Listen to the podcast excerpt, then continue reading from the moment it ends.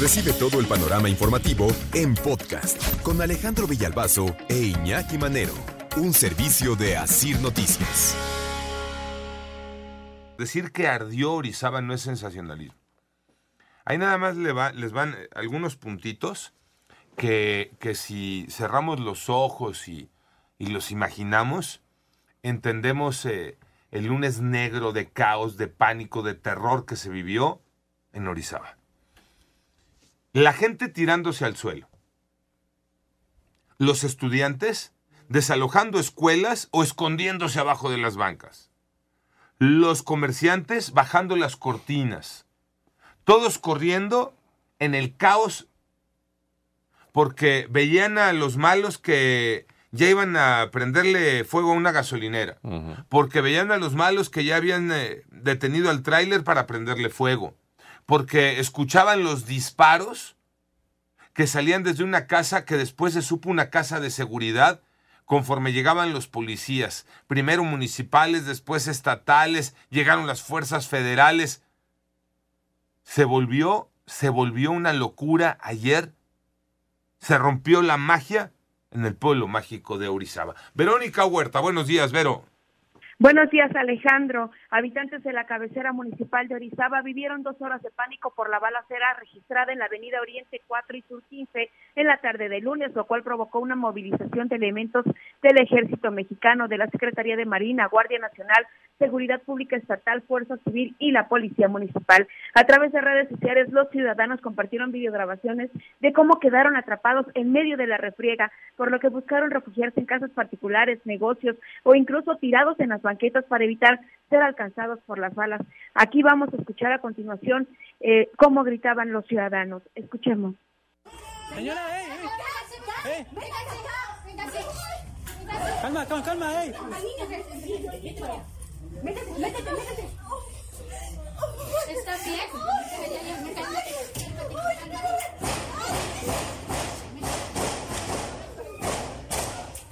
Y a esos balazos, abrazos. Oye, Vero, eh, ¿a qué hora fue todo esto? Porque hay un reporte, se dice, ¿no? Que hay un reporte al 911 y que de ahí se desata el operativo policíaco. Sí, las detonaciones de arma de fuego ocurrieron entre las 16 y 18 horas y esto también alcanzó a, espantar a los, a los estudiantes del Instituto Tecnológico de Orizaba. Ellos abandonaron sus salones para resguardarse y además los negocios bajaron las cortinas a fin de que los empleados se protegieran. También en medio de las detonaciones de armas de fuego, los presuntos delincuentes hicieron una videograbación una videograbación que circuló en grupos de WhatsApp y en, redes sociales en las que expresan su intención de entregarse a elementos de la Secretaría de Marina y piden que no los detengan los policías de la Secretaría de Seguridad Pública, porque según los delincuentes, los policías estatales los iban a maltratar o les matarían. Así que vamos a escuchar esta grabación de los delincuentes. Me voy a entregar, pero los policías estatales son los que me van a matar. Policía estatal. Son policías estatales. Entraron a la casa.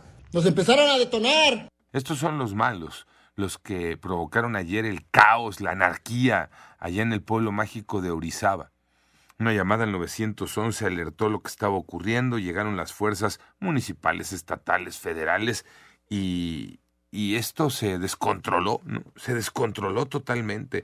Te decía, Vero, este, al momento de describir esta grabación que hacen los, los malos y que suben a través de WhatsApp, este, la sorpresa que se lleva uno, ¿no? Este, eh, al escuchar y ver eso, verles las caras, porque además dan la cara, ¿no? Y dicen aquí estamos y ponen de frente además a los policías que los están, pues ya a un paso de detenerlos en esta casa de seguridad, Iñaki. Y es que, eh, como dices, es un hecho inédito, porque además dicen, empezaron a detonar los municipales y tú también traías un, arsenal, ¿verdad?, para responderles. ¿Y te haces la víctima? No, y además eh, eh, empiezas a generar el caos total al querer incendiar un negocio, una gasolinera o un tráiler. O sea, al hacer de las calles un verdadero caos. Eh, ya para la noche, ¿qué decía el gobernador de Veracruz, eh, Vero Huerta? Sí, Alejandro, el gobernador de Veracruz, Cuitláhuac García Jiménez, informó a las 20:30 horas que las fuerzas federales y estatales lograron neutralizar el ataque armado en el centro de Orizaba. El mandatario informó que el grupo delincuencial en la zona de Fortín de las Flores y Córdoba, que son municipios eh, conurbados con Orizaba, ahí los delincuentes incendiaron eh, una, una de las bombas despachadoras de la gasolinera. También sobre la autopista Orizaba-Córdoba, un tráiler fue incendiado y puesto en la carretera para bloquear el paso a la circulación vehicular. Ya para en la madrugada, la información oficial de la Secretaría de Seguridad Pública refiere que uno de los detenidos es Faustino N., alias El Tino, identificado como presunto integrante de la banda delictiva y generador de violencia en Orizaba. Además, trabaja para el MOMO, líder de una célula criminal que opera en la región centro del Estado, objetivo prioritario de las fuerzas del orden. Las autoridades también, Alejandro, han informado que continúa activo el código rojo, que significa de alto riesgo para la población de Orizaba y se extendió a Córdoba. Además, eh, por parte de las escuelas, algunas escuelas de Orizaba suspendieron clases para hoy a fin de proteger a la comunidad estudiantil. Alejandro, vamos a escuchar lo que dice el gobernador de Veracruz, Cuitláhuac García Jiménez fue controlada, están tratando de hacer algunos otros hechos, intentaron también incendiar un tractocamión. Por lo mismo entendemos que la persona que se tiene ya neutralizada en un domicilio es una, un delincuente de cierto rango. Y bueno, pues así ocurrieron las, la, esta situación de violencia en Orizaba, pueblo mágico, municipio ubicado en el centro de Veracruz, en las montañas, Alejandro. Oye, Vero, dices que se activó el código rojo, este código que significa una situación de alto riesgo para la población, pero no lo han levantado, sigue el código rojo. Hasta el momento dijeron que van a continuar el operativo el día de hoy para dar vigilancia a los municipios, porque todo ocurrió en Orizaba, pero alcanzó los municipios aledaños que son Córdoba y Fortín de las Flores.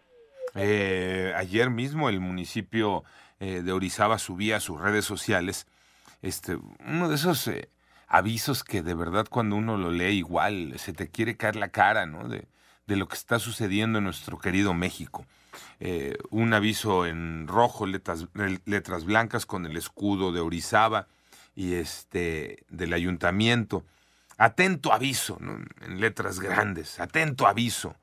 Fuerzas militares, policía estatal y municipal realizan esfuerzo conjunto durante la movilización que se registra en la ciudad.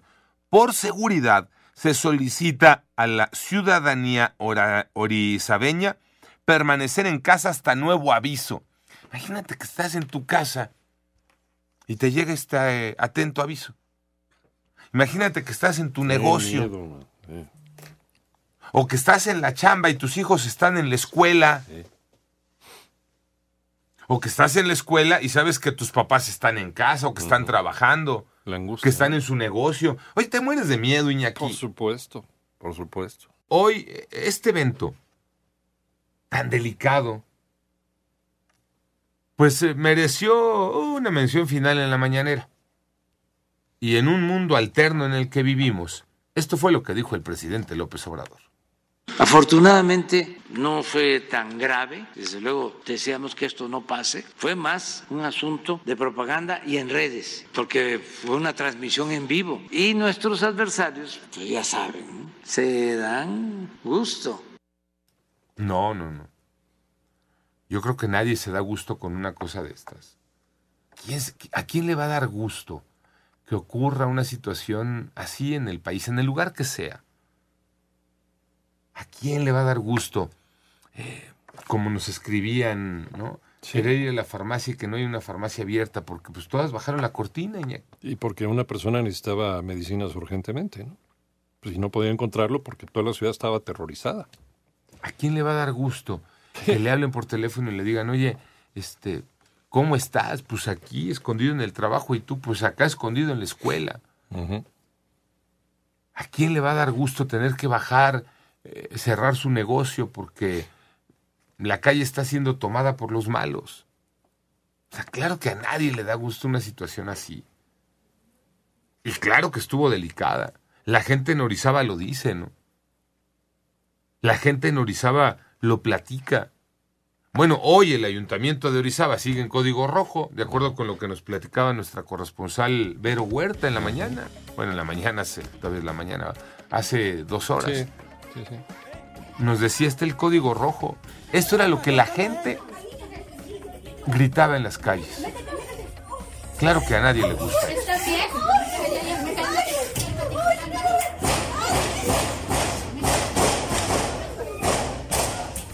Panorama informativo.